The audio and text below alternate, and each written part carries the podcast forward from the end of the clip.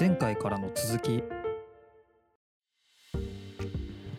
はいというわけでデザイン視点シーズン2の今回は7回目になるのかな？分かんないです。結構ね大長編になってるんでね。そうですね。結構来てますよね。はい。であれですよね。あの、はい。このシーズン2は、はい。えっ、と2人で話し合った結果、はい。えーまあ、夏休み応援という意味も込めて、はいなんと週2でアップしております、週にアップしております。はい。やばいですね。頑張って 取りだめして時間稼いでるのにあえて短くする。そうなんですよ。だからね 結局あんま長く持たないんで どんどんねそう次の収録しないといけないいう。8, 8回分取ってやっと1ヶ月ね。なんで、いや恐ろしい。そうなんですよ。恐ろしいけど、はい。皆さんに喜んでほしいそうですね。人間っていうのは矛盾しておりますよね。まあ楽しんでもら楽しんでえたらともらえたらいいんですけど。ほんまに楽しんでほしい、はい。あとですね、はい。えっ、とまああの私 SNS 等々でいろいろまあ、はい。あのお便りじゃないですけど、はい。まあコメントいただくんですけどありがたい。えっ、とですねはい。まあこの方はもう SNS でアップされてるんでお名前も出せるんですけど、ボードゲームカフェショップデザートスプーンというはい大阪は、えー、阿倍野区でボードゲームで遊べるカフェおおされてる方がいるんですけども、はいはいはいはい。その方がですねツイッターで、えーめちゃくちゃ面白いですと。でシーズン1はプラスチックのお話をされているのですが、はえー善悪感の持ち方がめちゃ変わりますよ、はいとはい。いうコメントをいただいております。すげえ。嬉い、しいアベノのボードゲームカフェですか？はい、はいえ？デザートスプーンという名前の。ちょっとどっかのタイミングでそう。ぜひねね。いやーてかあのねこれねボードゲームも、これ多分ねデザイン的に見たらめっちゃ深いと思っていてなんかちょっと12、うん年くらい前うんすごいブーム来てませんでしたボードゲームって。そうそう。うん。僕も何回か遊びましたけど、はい。なんかよう考えられてんなと思って。そう結構ねはい。テレビゲームと違ってこう人間同士が結局やるんで、おもろいんですよね。なんかねほんまに人の心理とかに触れていくようなね。そうそうそうそう。いやなんかーねその辺の話とかまたちょっとねだいぶ先かもしれないですけどね、はいその時ぜひねいやぜひぜひ。デザートスプーンで収録させてもらいたい。それもいいですね。それやりたいですね。ゲームやりながらね。はい。ゲームやりながらね、はい、あとですね、はい。えっと、これはまああの LINE プライベートな LINE の方で来てるんですけども、まあ、めちゃくちゃ面白いですということほいでほいほい。コメントいただいてると同時にですね、はい。えっと、BGM がはい。グランフロント大阪の BGM っぽくて好きですみたいな。これってなんか狙ってるんですか？あの某、えっと、音楽素材サイトで僕が、あ選んだ。選んだんですけどなるほど。ちょっとシそうか。シティ感出てる本能かも。グランフロント。グランフロントグランフロント。にとのなんなんていうんですか僕シンパシーをの感じたのかもしれないですね。やばい。やばい。すごいな。全然考えたことなかった。ちょっと今度聞いてみよう、はい。グランフロントで。はい、ぜひぜひ。なんかねグランフロント今見た？はい。なんかグランフロントのね、はい。BGM 昼バージョン YouTube に上がっておりますのマジですか？はい、これちょっとぜひ聞いてください。概要欄にリンク貼っときますわ。それ。すげえ、はいそうなんや、ねはい。まあ、そんなはい。コメントをね、はい。結構いただいてて。まああのプラスチック編はめちゃくちゃ真面目に僕ら喋ってるんですけど、映画はちょっとなんか、まあ、ふざけてるって言い方変ですけど まあ楽しんでね、まあそうですね。カジュアルな感じで、うんあのはい。やってるんで、まあはいなんかあの前よりも多分ちょっとこううん緩い感じになってるかなっていうのは思うんですけど、はい。今日はですね、はい。えープラスし プラス言われプラスチックでもないしあの エネルギー編です。エネルギー編。はい。あ映画の中に。映画の中に出てくるエネルギー。おい多いでしょ。エネルギーそうこの間ねだからはい。僕、あの昨日ちょうどオン,、はい。エア聞いてて、はい。えっ、とマッドマックスはい。が、えっと水も貴重な世界のくせにうん。ガソリンバンバン使うやんけっていう話を、ありましたね。あの、はい。シーズン2の2ですね。そうですね、はい。してまして、うん。でじゃあ映画の中にあるエネルギー感って、はいこれまあ脚本書くとかはい元の原作を書く段階で、うん。もしくは、えっとまあ、コンセプトアートの話は、うん。えっと、前回してると思うんですけど、はい。コンセプトアートを描く段階で、ある程度その想像力を膨らませて考えてるとは思うんですけど、はい。なんかその辺を、えープロダクトデザイン的に紐解いた時に、はいえーまあ、成り立つものと成り立たないものとあると思うんですけど、はい。僕はまあやっぱり鉱物はうん。あちょっと成り立つかもぐらいの距離感のやつなんでまあそうですね。はい。それに対する興味はめちゃくちゃあって、はいはいはいはいで、まあ、今日ちょっといろいろその辺の話をしたいなと思ってなるほどですね。はい。えーっとねまあ、我々の国では、うん。まあ、ちょうど10年前に、はいえーっと原子力発電所がメルトダウンしましてそうですねありましたね。であの年は本当にもう節電の夏って呼ばれ呼ばれて、まあ、みんな頑張ってエアコン使わずにはい。扇風機でとかっていうのでまあ扇風機がすごく売れたりとかはいしたと思うんですけどなんか結構その後は、うん。えーっと原子力発電所は、えーまあ、ずっと基本的には止まってはいるものの、うんうんえー、と最近またちょっと再稼働し始めたりとかして、うんうんうんでまあ、政府も、えー自然エネルギーというか再生可能エネルギーの方に舵を切りつつも、えー、とロードマップ上は原子力っていうのを残そうとしてるとはい。いうところで、まあ、じゃあ未来に、えー、と進んで僕ら進んでいくにあたり、まあ、当然あの今ね昨今はサステナビリティとかも言われるので、はい。サステナビリティを考えながら、うんエネルギーを考えようと思うと、うん。まあ多分エネルギーのこと僕ら知らないとダメだし、うんうんうん。で、えー、とプラスチック編の時にオーバーシュートデーの話をしたと思うんですけどありましたね。うん。オーバーシュートデーが確かまあ7月の末うん。で日本で言うとまあえっと5月何日かちょっと忘れちゃいましたぐらいで終わってしまったっていうところで、うんうん要はまあ今の生活を続けるには地球2個分いりますよっていう話、まあこれは結構有名な話なんですけど、はい。その辺ってね、まあ、はい。原田さんね、うん。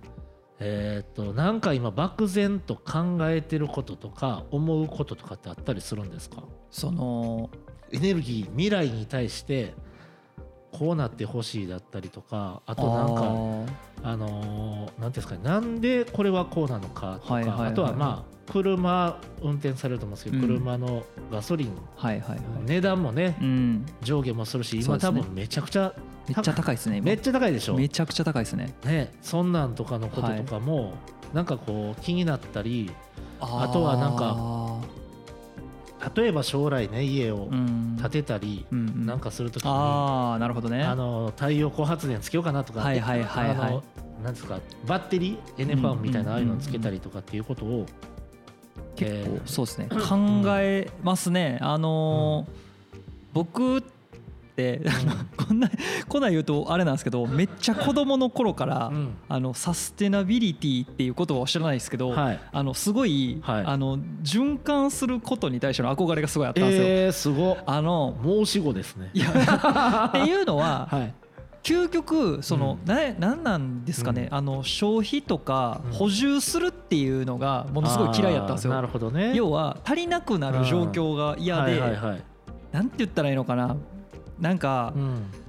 昔から、うん。あのなんて言うんだろうあの「ワンピースの海賊船とかって、はいはいはいはい。あれね分から分かる人は分かると思うんですけどあれなんか中の図面とかって全部あの作者が考えて公開してくれてるんですよ。うん。でお風呂があってここはキッチンがあってとかあの一個の乗り物の中に生活できる全てが揃っててはい。ある種まああの中で自給自足じゃないですけどうん。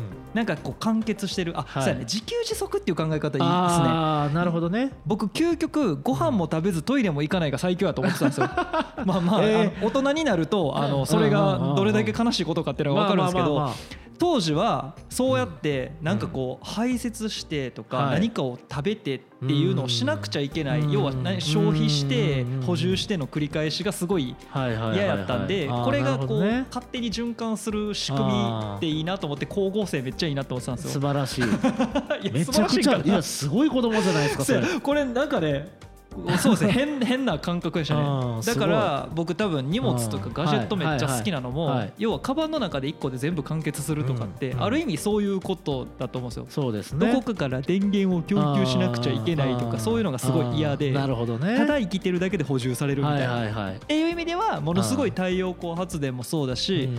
あとなんかあの雨雨水を利用できひんのかなってずっと思ってたりするんですよ。はいはいはい。なんか貯水タンクみたいなところに雨水溜めてうん。ろ過したやつを生活水としてはい使うみたいなはいはい。みたいな仕組みをなんか未来の自分の家にあーあー素晴らしい。なんか一回相談したことありますねヨーロッパとかだったら結構ありはいますけどね。はいはいはいはいはいい。やでもそういうのができたらめっちゃいいなうんみたいなのはずっと思ってますね。だから原子力とかああいうのに対してうん。はガソリンとかに対してはちょっと僕も石油とかうん。ねああいうのに対してはうん。あんまりイメージというか知識がないんでうん。多くは語れないですけどなんかそういう自然発生的に日常の中にあるものを有効活用してうん。循環したらうん。なんかいろんなことがスムーズに進みそうな気がする。心配なくなりそうな気がするなとは思いますね。あと例えばね、はい。原田さんキャンプ趣味で行かれるじゃないですか、はい行きます行きます。キャンプ行ったら火起こすじゃない起ですか。こしますね。でまあ火起こすに まあ現代の力やったらめっちゃいろんなツールがあってはい。簡単にできますけど、はいそれこそねそういう道具がない時代に火を起こそうと思うはいはい。はいはいとやっぱりよくあの言われるこう切りもみ式っていうんですか？ありますこう木の棒をはいはいはいはいこすりつけて摩擦熱でみたいな。ああいうことをしないといけなかったりとあか。あそうですね。であの時に、うん。僕もだから本当に何年かに1回友達にキャンプに連れてってもらった時に思うんですけど、はい火ってありがたいなと思っね、そうですね。でも家に行ったらこうやってカチャってやったらガスコンロからボーって火出てね。うん。だからまあいかに楽な暮らしをしてるかっていうことは改めてまあ考える必要があって、うんうんうん。でまあ一方でオーバーシュートでみたいな話題もあって、はい。今のこの普通に便利な生活をはいこの今、えっと80億人ぐらいおるんですけど、その人たちがみんなが、えっと今の水準で生活しようと思うと、うんうん。まあ、地球に1個分いると。いやとんでもない話ですよ。これね 本当にだからまあ僕らまだこういうレベルでしかはい。発信できないですけど、うん。まあ、ちょっとでもね一人でもなんかそのことについて考えてそうですね。やっていけたらこううん。エンディングみたいなね。終わるんかな終わるからまだまだ今からですよ。でねはい。僕はあのまあ前も、えっと、乗り物編の時に紹介したんですけど、はい。えっと2013年の「オブリビオン」という映画、はい。トム・クルーズさん主演の映画が、えっとまあ、飛行機の中で見て、うん。英語音声中国語字幕で見た上でもやっぱこれが面白くて何回も見たっていうところなんですけど。これまあ、改めてまあその道具のデザインがあの乗り物デザインがクオリティが高いっていうこともあったんですけど、これねエネルギー筋というかエネルギー視点ではい。この映画見ると実はめちゃくちゃ面白くてほうほうほうほう。今日ちょっとねその辺の話からスタートしたいなと思います、ね。はい。あの物語は、うん。えー、とせ2077年の核戦争後の世界はい。と設定されてます、でえっとこれね映画見た方は分かるんですけど、はい。月月あるじゃないですか、はい。月が破壊されてるんです。あーなんかそうだ。そんな感じでしたっけ？うん。はいはいはい月がはい破壊されたことによって、はい。はい、月が破壊されたことによってですね、えー要は月ってうん。潮の満ち引きだったりとかにすごく関係してるんですけどそれのバランスが崩れてそうですよね。大津波が世界中を襲うと。プラス、えっと、核戦争が起きて、えーそれによってまあ人が住めない土地になってしまったという設定はい。です。でえっとまあこれあの後でネタバレしちゃうんでこれ、えっと、7, 7年8年前の映画ですけど見たい人はちょっと一回ここの辺りでやめといてほしいんですけど あのちょっとずつネタバレしていきますと,、はい。えっとこれはまあ最終的には、うん。テッドと呼ばれる、うん。えー宇宙から来た、はい。えーしかもこれはおそらく人工知能を持ったコンピューターなんですけども、はい。それがですね、えー、とクローン人間を操って、えー要は海水を汲み上げて、自分のエネルギーにしてるんですよ。はいはいはいはいはいで、そのテッドという一番悪いその人工知能が海水を汲み上げさせてるっていうことに僕はまず気になったんですはい海水なんやエネルギー源がってことですよね。そう。うんうんうん。でじゃあ今って海水から発電してるって思います、水力発電ってうん。海水から？今今発電社会のた,、めに発電してるものの、はい。えー、と発電方法って何個ぐらい思い浮かびます？え水力発電風力発電、うん。火力発電、うん。原子力発電、うん。太陽光発電、うんみたいな感じですね。えでもでもそうですよね。5個くらいしか思い浮かばなかったですけど、でもなんかそそんくらい？わかんそうでないですすね。そうですね、はい。で多くは、はい。えーっとまあ火力だったり、はい。原子力だったりするんですけど、はい。で、えーっと例えばじゃあ、えっと、洋上風力発電みたいなのもあるんですね。海の上で風力発電する。要は障害物がなかったりああなるほど海の上であるポイントはずっとほぼ一定の風が吹いてる場所があったりするのでそういうところとかに風車を設置すると要は風が安定してそう。回り続けるとですね。なるほどなるほど。なんですよ、うん。でここで海水汲み上げてるっていうこの取水プラントはい。と呼ばれるものうん。を、えー、とテッドは、えーそれこそ自分たちで作って宇宙から多分ドンドンドンって投げ込んではい。取水させてるんですね。でこれそのものが発電所なんです。取水プスラス発電所なんです。これどうやってるか分からへんでしょ？全然わからん。そう。で僕もこれめっちゃ気になって はい。取水プラントから直接なんやって思う。いやてか石油とかじゃないんやはい。とかね、まあ、石油枯渇してしまったという設定なんかもしれはいないし、はいはい1977年なんで、うん。今から56年後ぐらいの話ですよね。あ2077年。あごめんなさい。は2077年、はいはいはい。はい。で、えっと、その2077年の世界でははい。多分地球上に残っている資源っていうのはもうこれしかないんじゃないかっていう脚本家のああ逆設にね。定のなのかもしはいれない。はいはいでじゃあ海水をエネルギーに変えようと思うと、うん。どういう方法があるのかっていうのを僕調べたんですよ、はい。そこですよね。そう。多分ねプロダクトデザイナーは興味を持つとこういう行動に走るんそういうですけどことですよね。僕気になった大体 やっぱ僕らみたいなというか僕も一般的かど分かんないですけどうん。僕は多分この時結構前なんで覚えてないですけどうん。何の疑問も持たなかったそうなんやと思って見てましたね。海水なんやくらいしか思ってないですけどはそこがねなるほどやっぱね。ね僕い。まあまずどうやってんねんっていうのが気になってしまって。はい。で調べるとはい。まああのえっとできるできるのはできるらしく海水に含まれている重水素とリチウムうんうんうん。というものを核融合させてはい。発電してる。と、ほほほほ。はい、いう発電させることができるっていうこれはだから別のソースなんですね。オブリビオンは公式にはそんなことは言ってなくて、でもちゃんと科学的にうんはできるよということは証明されてるんですね。はい、しかもこれは今はい。実験段階とか研究段階の技術なんです。だからその研究段階の技術をちゃんとそういうことか。えやればっ映画にてことですね。うん、映画に踏襲してるっていうのが、えーポイントで。でうん。結局やっぱりまあ核核なんですね。はい。核エネルギーを使ってると。うんうんうんうん。でこれあのオブリビオンの映画の中ではい。あの爆発するシーンがあるんですよ。はいはいはいこはい。の取水プラントが。はいはいはい。でこの取水プラントが爆発するときに、えー、と僕らまあ社会とかで習うんですけど原爆の爆発のシーンだったりとうんうん。かあると思うんですが、あいいわゆるまあキノコ雲みたいな、はいはい。火球が上に上がってキノコ雲が起きてみたいなその描写があるんですけど、はい。その色が青色なんですね。ほうでほうほ実は核エネルギーっていうかあの核エネルギーそのものは実は青く光るんですよ。うへえだからあ僕はこの映画見た時に、うん。そのだから英語字幕で中 あ英語音声で中国字幕で見てる時に爆発したとあれが、はいはいあはい。取水プラントで海水取って核エネルギーを起こしてたんやっていうことに気がついておいってなったんですよ。そこでね、うん。ちょっとまあ今第一段階として、うん。その青く光るっていうのを知ってたらそれが分かるってことですよね。そう。あ核なんやみたいなね。核エネルギーなんやっていう。すげえ。それそれがまず大前提として面白いなと思う。ん。核エネルギーっていうかねそうそう、はい核はね青青く光る薄く青く光るそうです生で見たことないんでまあすけど、まあそうですよね。はい、資料とかではそうやってやってるんですけど、はいでそれに対して多いと思ったと。あの多いというか、はいすごいなってなるほどね。うんなるほどなって。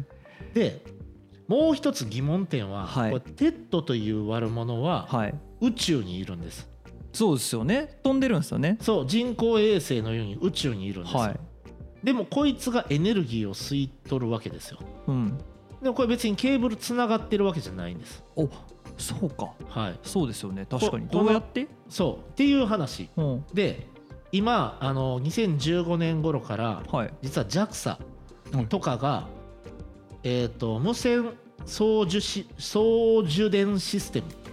要はは電気を無線でお 送るということを研究してるんです、あすげえ。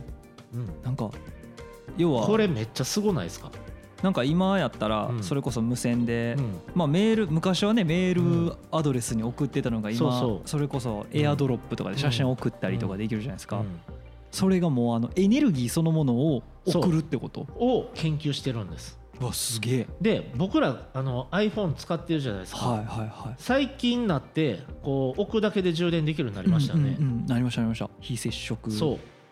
ででも昔はこうやって電源つないででたわけで、ね。はいなんかそれを考えると、うん。まあ、その距離が伸びるだけなのかなっていうのはもちろんあるんですけどただそれが伸びると多分エネルギー効率が非常に悪くて落ちていくんですうねん。だけどそれがもしできるならば、はい、宇宙にうん。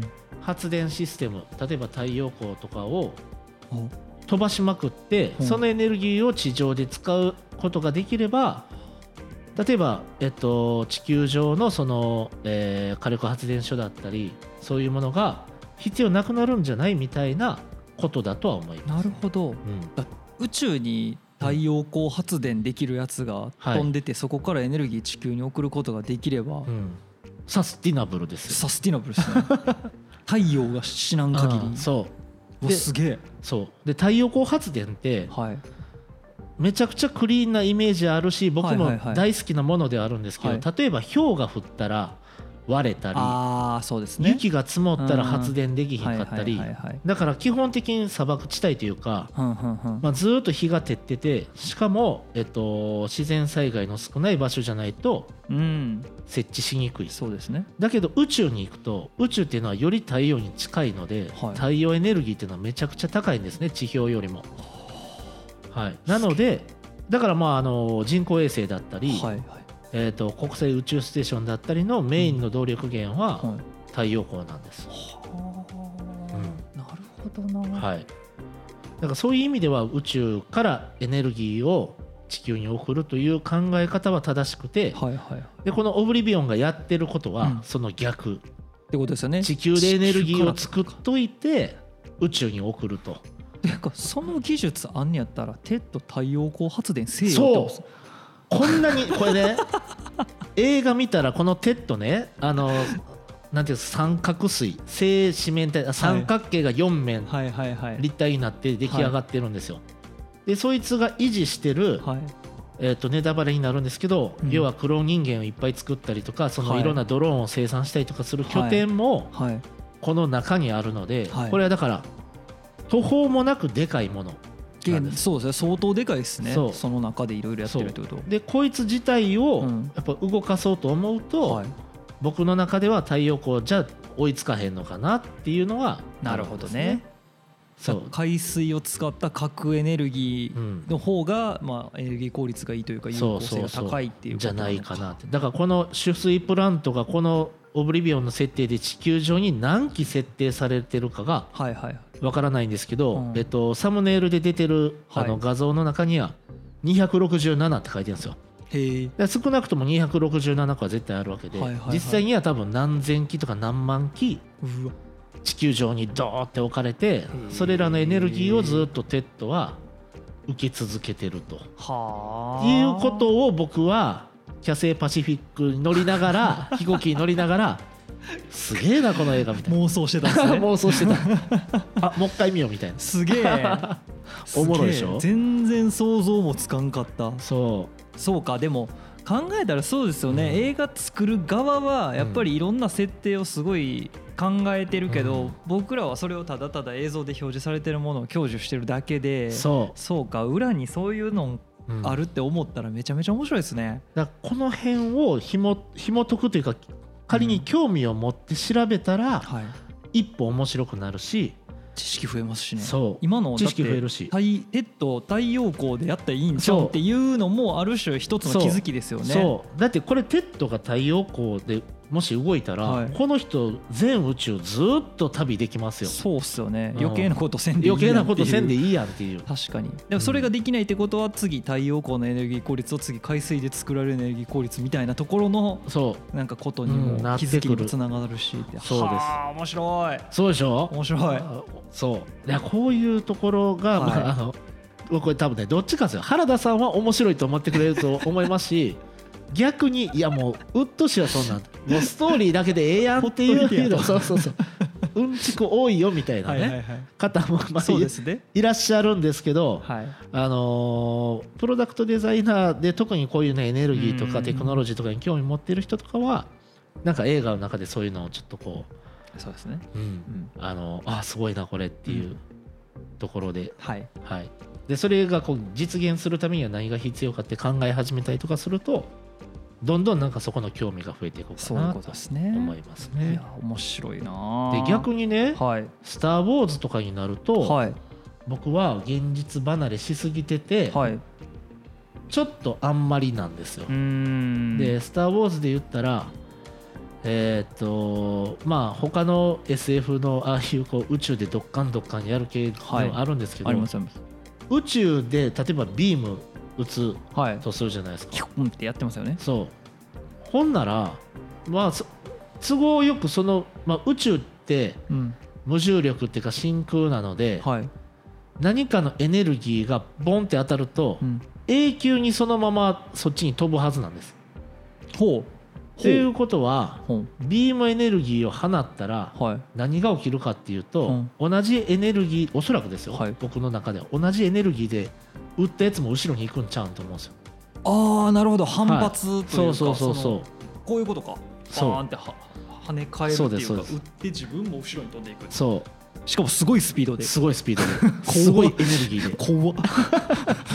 であのあるエピソードで、はい。デススターかなんかが、はい、えっと、ある惑星を破壊するために、うん、ものすごいエネルギーのああありますね。ビームを撃ったんですけど、いやデススター彼方に飛んでいくだけちゃうんで 思っちゃったりとかすると、僕ダメです。もうざめしちゃうんですよ。なるほどね。だから「スター・ウォーズ」はちょっとっていうのがあったんですね。そうなんですよ。あもうストーリーとしては面白いし、だけどその一番最初の設定で、い。い、やもう僕の中では理解できない理論でできてる SF は、はいもうただの映像体験になっちゃうんで、まあまあそうですね。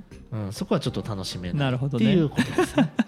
それを求め始めたらもうねそう。無理ですわねもう無理。それをね。もう無理。そうそう デザイン視点次回へ続く